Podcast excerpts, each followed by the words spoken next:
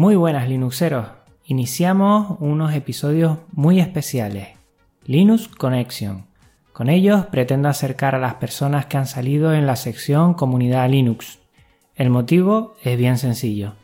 Lo más importante de GNU Linux no es ni sus distribuciones, ni sus aplicaciones, ni su código, ni su filosofía. Lo son las personas que lo hacen posible y que con su trabajo y esfuerzo fomentan el uso de nuestro sistema operativo preferido. Hoy en este episodio especial de Linux Connection tenemos a Yoyo Fernández, que fue, recuerden bien, el invitado del tercer episodio en la sección Comunidad Linux. Un Linuxero muy especial para mí. Muy buenas, Yoyo, ¿cómo te encuentras? Muy buenas, eh, Podcast Linux Juan. Mejor dicho, pues vamos a llamarnos por el nombre. Me encuentro bien, mucha calor. Dentro que cabe hoy hace un poquito menos, pero bueno, soportando, eh, soportando como buen andaluz eh, estas altas, tórridas temperaturas y agradecido por estar aquí contigo. Pues bueno, eh, yo ya te lo comenté por Telegram. La idea de estos episodios es acercar a lo que es el mundo Linux pues a las personas que están detrás de, esos tutoriales, detrás de ese código, detrás de esas aplicaciones. Hay mucha gente y yo creo que es lo más importante de GNU Linux. Las personas que están detrás y hacen posible que la comunidad Linux eh, salga adelante. Coméntanos un poco cómo fue tu inicio con GNU Linux, yo yo. Bueno, mi inicio fue mi inicio fue de rebote, ya lo he contado alguna que otra vez en mi podcast personal hablando conmigo mismo, pero bueno, si me lo pregunta otra persona, pues también está bonito contarlo. Yo llegué a Linux gracias a un familiar, a un, eh, familiar mío hace muchísimos años, pidió un equipo informático a la Junta de Andalucía, eh, en 2004 creo recordar, en aquellos tiempos pues, la Junta de Andalucía te subvencionaba el equipo, te pagaba la mitad, la otra mitad la ponías tú, evidentemente, y dentro de, o, con aquel equipo se entregaba con SUSE Linux 9.0. Ah, todavía no existía OpenSUSE ni, ni nada.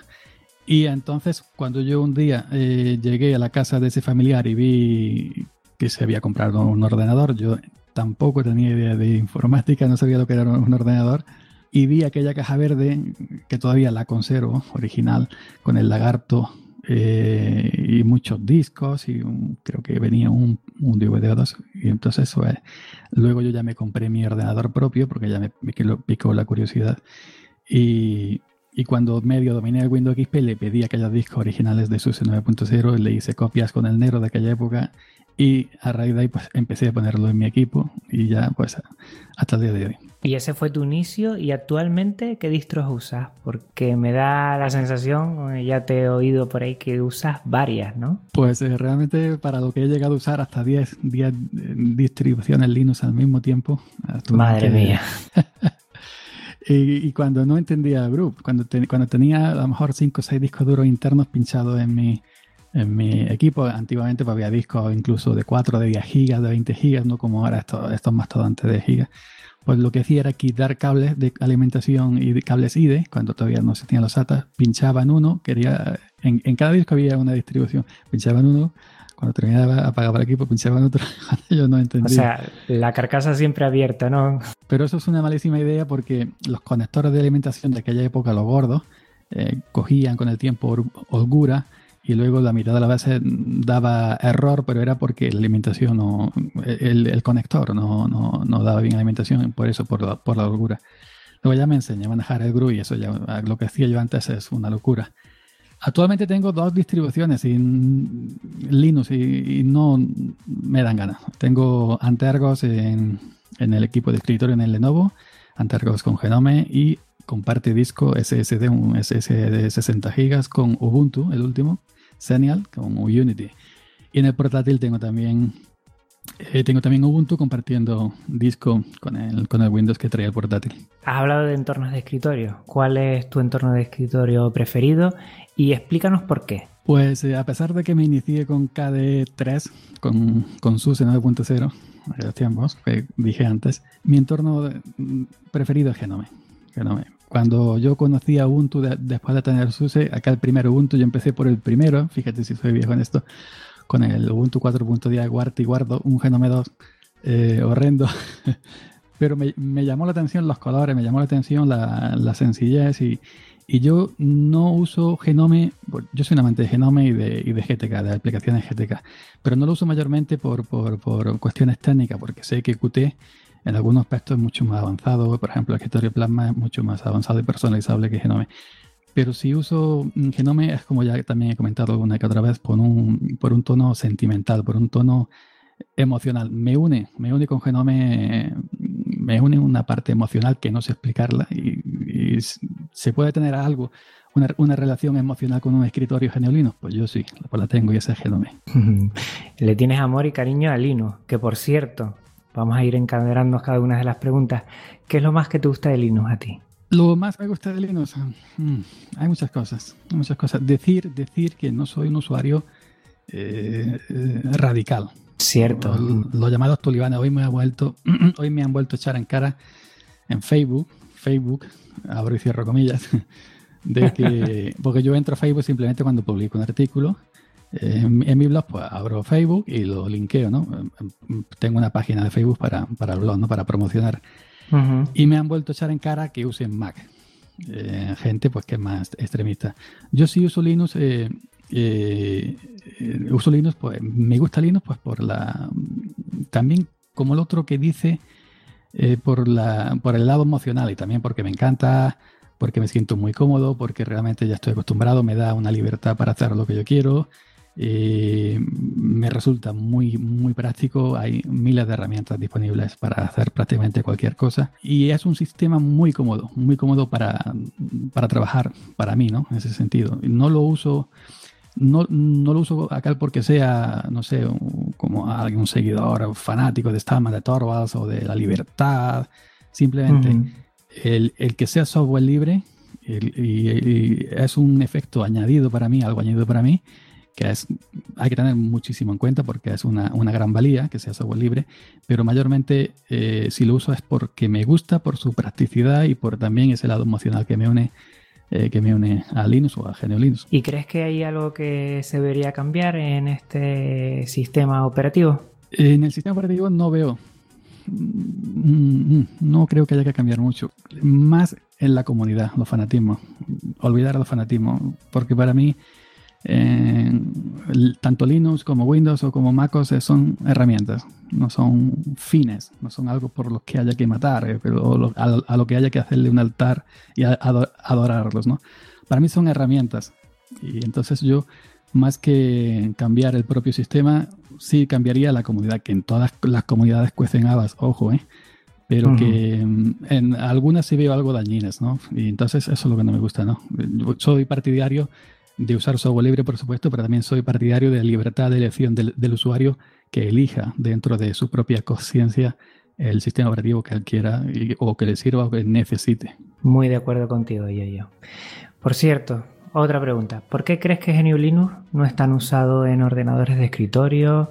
Podemos pensar en Windows, en MacOS, en otros también están subiendo, pero ¿por qué GNU Linux parece, parece que está estancado ahí? ¿Por qué no va mm, subiendo a raíz de los años? Pues eso es más fácil de explicar de, lo, que, de lo que pareciera, por desconocimiento. la gente no sabe que existe. La gente normal, la gente normal entre comillas, la gente normal, la que solamente para ellos un, ordenador, ya sea un portátil o un PC de escritorio, simplemente es como si fuera un electro, electrodoméstico más, pues no sabe que existe, porque hay gente que solamente necesita eh, darle al botón de su ordenador, de su portátil, abrir su navegador con Facebook, poner su foto de la playa, cerrar y ya está. Y no le interesa cómo funciona un ordenador ni sabe qué sistema operativo tiene. Mucha gente, mucha gente de la normal, vuelvo a decir entre comillas, a lo mejor tampoco sabe que lo que hace funcionar su ordenador son Windows. Eh, y no lo necesitan realmente, porque, por ejemplo, en mi caso, yo meto la cerveza. En, en mi nevera realmente nunca me ha preocupado saber el sistema de por qué una nevera enfría para que la cerveza esté, eh, esté fresquita en verano, pues esa gente no le preocupa cómo funciona el ordenador y cómo puede abrir su ordenador y, que conectarse a su Facebook, a su Google Plus o, a su Twitter. Entonces, como está tan arraigado gracias a todo a lo que todos sabemos de Microsoft, eh, desde pequeñitos nos han enseñado esto, pues la gente no, no conoce realmente otra cosa y es por eso. Si, si se enseñaran alternativas desde, desde que uno es pequeñito, los centros de enseñanza, pues entonces a lo mejor cuando ya esa gente es adulta, podría elegir con conocimiento, pero como no se enseña. Me voy a apuntar lo de la nevera y la cerveza, ¿eh? que está muy bien el, ejemplo, ¿eh? que a veces no tenemos que entender algo eh, para utilizarlo, la verdad que está muy bien. Háblanos de tu proyecto Salmorejo Geek. Y si quieres, creo que es interesante para los oyentes, yo sí lo conozco, los inicios en lo que ha sido eh, tu etapa divulgativa, ¿no? Donde empiezas, en qué blogs y cómo sigue, y ahora tu actual proyecto que es Salmorejo Geek. Pues muy bien, antes de nada, rematar lo de antes que quería decir. Por ejemplo, yo, yo, tengo, yo tengo familia y amigos cercanos que se compraron su móvil para tener WhatsApp, simplemente. Pasaron de los Nokia aquellos de los Nokia del, del pues eh, para tener WhatsApp se compraron móviles con Android. Pero ellos no saben que eso se llama Android, que el sistema operativo se llama Android, ni saben lo que es, un móvil con WhatsApp. Y ya está. Y no le preguntas otra cosa, pues con Linux pasa exactamente igual, ¿no? Así que eh, creo que esa comparación es totalmente, eh, totalmente, vamos, la, mejor que, se puede decir. Respecto a, a mi proyecto Samurai Hockey, yo en blogs empecé, yo realmente empecé en foros en. Yo he sido muchos años, ya por desgracia mis queridos foros están prácticamente muertos, pero algunos sobreviven con mayor o menor fortuna. Pero yo fui casi prácticamente toda mi vida linuxera en internet, eh, carne de foro. Y entonces me voy a mucho, ayudaba, pregunté mucho para foros. Cuando ya adquirí un nivel, ya fui eh, ascendiendo moderador, administrador y a raíz de estar en tantos foros, foros, foros, pues empecé con los blogs. He tenido muchísimos blogs dedicados a OpenSUSE, a Fedora, a Ubuntu, a Debian. Y entonces hubo un tiempo en que inclusive tuve mi dominio propio con mi propio nick, eh, yoyo308.com, porque quería aglutinar. han sido muchas las intentonas de hacer por mi parte un blog mm, no específico para no específico para, para, Linux, porque a mí realmente lo que se me conoce por Linux se me pide que hable de Linux y cuando hablo de otra cosa pues eh, no me echan cuenta. Y cuando, como, como he dicho en, alguna, en alguna que otra ocasión, cuando, cuando por Twitter estoy hablando de algo, normal y corriente, por ejemplo, ¿qué día más bonito que sol hace hoy? Por la gente, ¿qué, esto Ubuntu que no funciona, pero hombre, ¿por qué me pregunta esto si estoy hablando yo del día tan bonito que hace? Porque la gente me pide Linux, ¿no? Y, y bueno, tuve yoyo308.com, lo cerré ahí por, porque ya, en fin, esas cosas que te van y te vienen.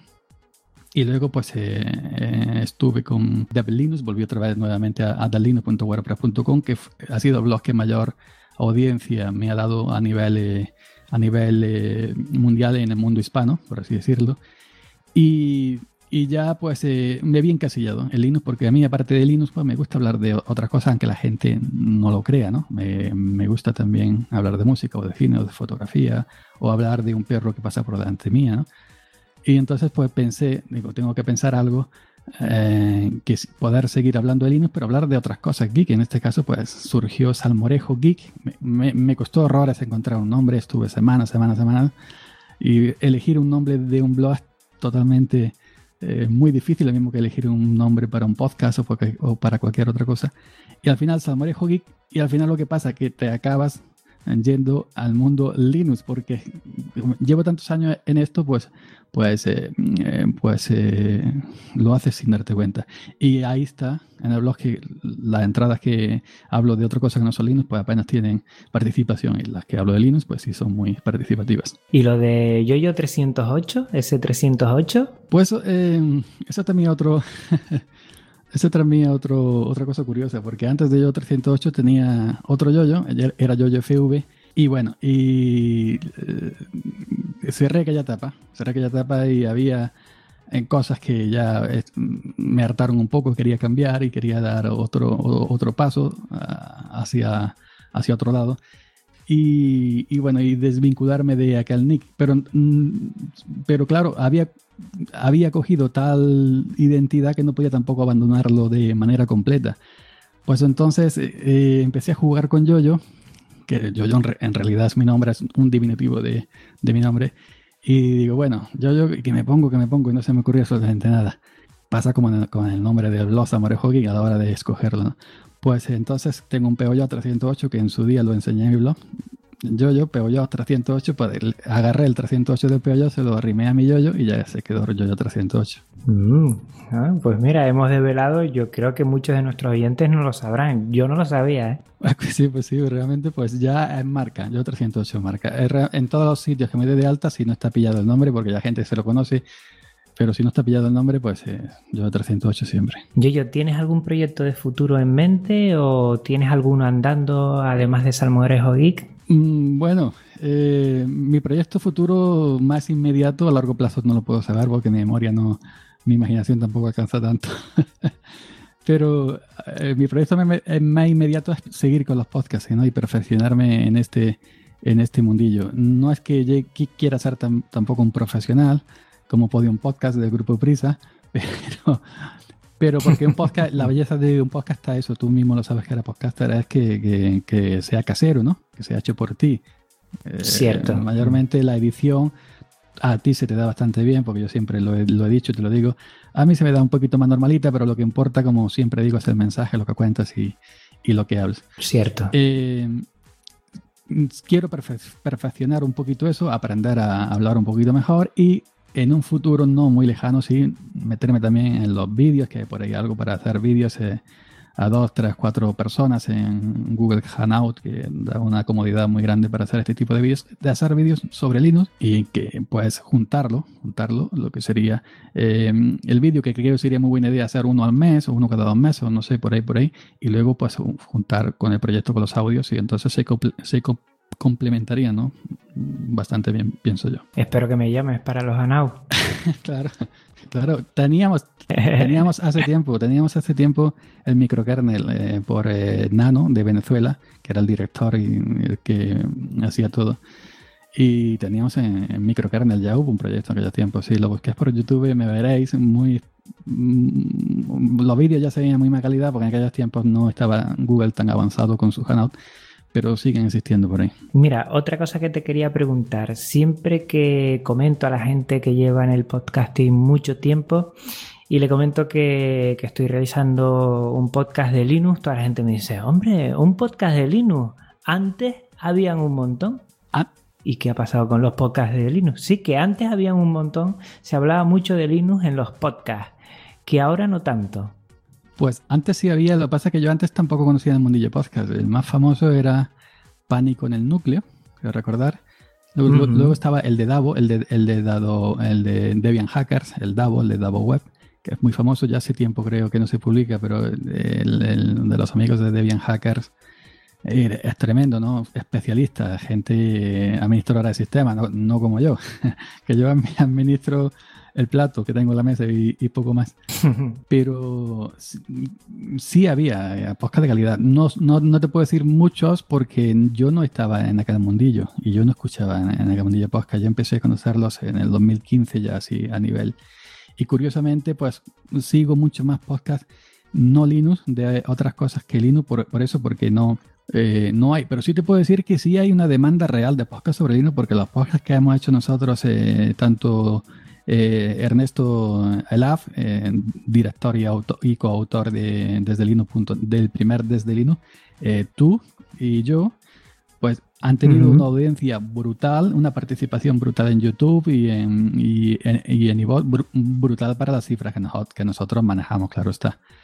Y y, cuando nos despedimos hay gente en YouTube que está lamentándose de que nos fuéramos y que no, y de que no grabáramos en agosto. Y dentro de lo sencillo que eran nuestros podcasts, bueno, y que van a seguir por supuesto, pues, pues se ve que sí, hay una verdadera demanda de podcast sobre Linux y esa demanda pues hay que cubrirla. Mira, vamos con las dos últimas preguntas. La primera, yo veo que a ti, yo, yo te gusta mucho divulgar. Eh, Linux, también eh, cuando tienes que comentar algo de MacOS también lo haces. ¿De dónde te viene eso? ¿Por qué te gusta compartir en blog, en podcast, en, YouTube también eh, todas tus experiencias con los sistemas operativos?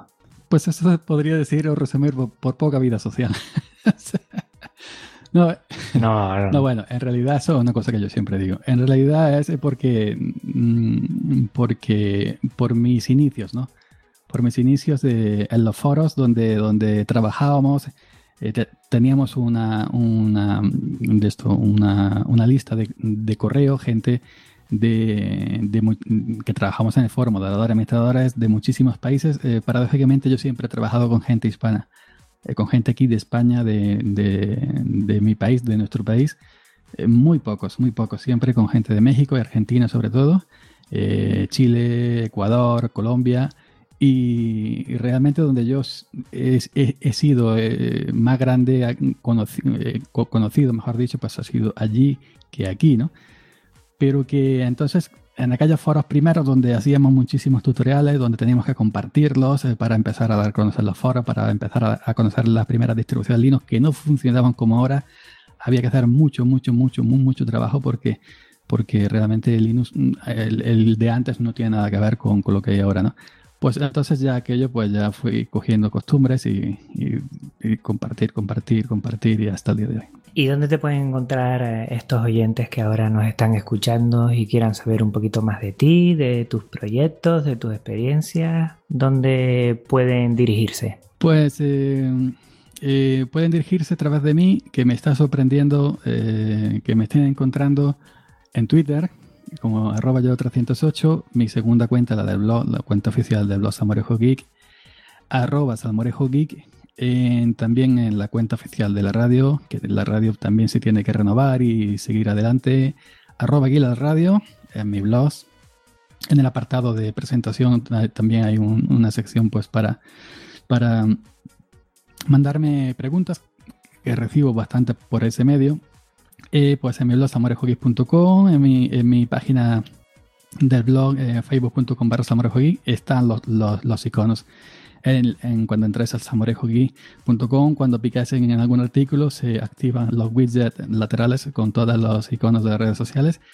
Y en Google Plus, que soy muy activo también, empecé en esta red prácticamente desde que nació y en Google Plus estoy como yo, Fernández. Pues muy bien, espero que a los Linuxeros que nos están oyendo ahora mismo les agrade estos episodios que son especiales en los que quiero acercar un poco a lo que son las personas que están detrás de proyectos, detrás de comunidades, detrás de muchas cosas que se hace en Linux y merece la pena conocerlo. Muchísimas gracias por compartir tu tiempo y experiencias con nosotros, yo yo. Eh, gracias a ti y y sí tengo como alegato final decir que hay más gente que de verdad que se lo está currando, que se, se, lo está currando mucho y necesita, necesita ser conocida. Hay gente, por ejemplo, eh, yo te convido, te invito, te reto a ver si tú lo consigues a, a, entrevistar a Genofonte, a Juan Luis Fernández Gallo. Lo tengo pendiente, me ha dicho que sí, pero ya sabes que está en el norte de Europa, en un país. No sé si todavía está en España de vacaciones o se ha marchado ya, no sé si a Letonia o por ahí cerca que a ver si tú lo consigues, porque yo no lo he conseguido. he entrevistado, a, por ejemplo, a, la gran hacker argentina Eugenia Bait y al, al de España a, Baltasar, Ortega y a otros tantos. Pero con Genofonte no lo he conseguido. Y para mí, por ejemplo, hay mm, canales en YouTube que son realmente tonterías o son despreciables y no, no, no, bueno, despreciables en el sentido de que solamente emiten basura, ¿no? Como la televisión pero mm, canales que de verdad merecen la pena como el de Genofonte eh, y algunos otros más Linuxeros, eh, no recuerdo ahora el nombre, pues sí se merecen mm, estar un poquito más, más, arriba porque el contenido, el contenido que tiene es de muchísima calidad y si no está y si no están más arriba es porque realmente no se les conoce. Entonces debería alguien de compartir y de, y de decir esta gente está aquí, esta gente está aquí, esta gente está haciendo un trabajo muy bueno y hay que conocerla.